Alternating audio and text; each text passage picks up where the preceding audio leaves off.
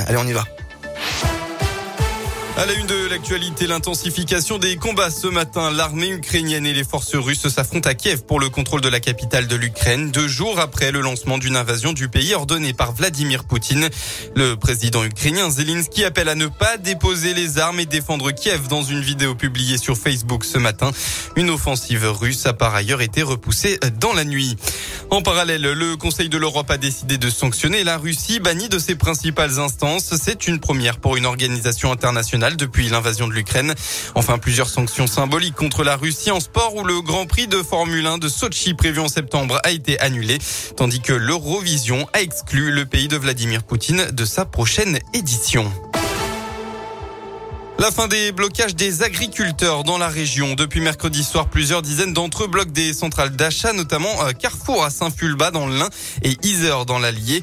Après un coup de fil d'un des directeurs de la société, ils ont levé euh, le camp hier. On écoute la réaction euh, de Michel Joux, représentant régional de la FNSEA, un des principaux syndicats agricoles. On a eu une des discussions avec le directeur des achats chez Carrefour au niveau national. Il nous a dit verbalement qu'il voulait euh, mettre son entreprise à notre disposition pour pouvoir organiser ce qu'on appelle le ruissellement, c'est-à-dire refaire descendre la valeur ajoutée dans les cours de ferme.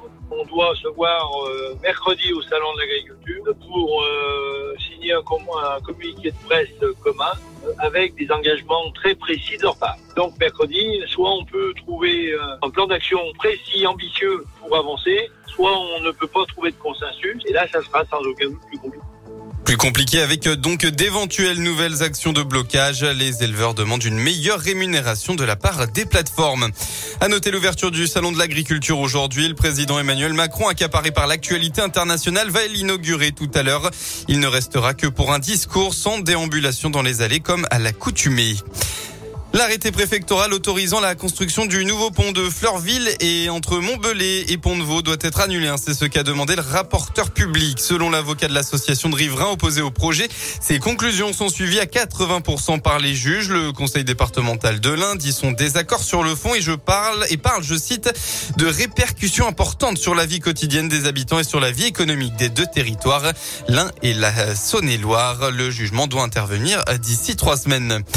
On passe au sport. Un gros match attend les Verts en football pour la 26e journée de Ligue 1. Saint-Etienne se déplace chez le leader, le PSG, ce soir. Coup d'envoi du match à 21h.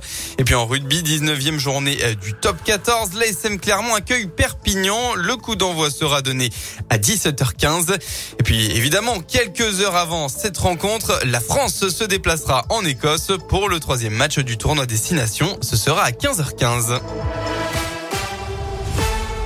Merci.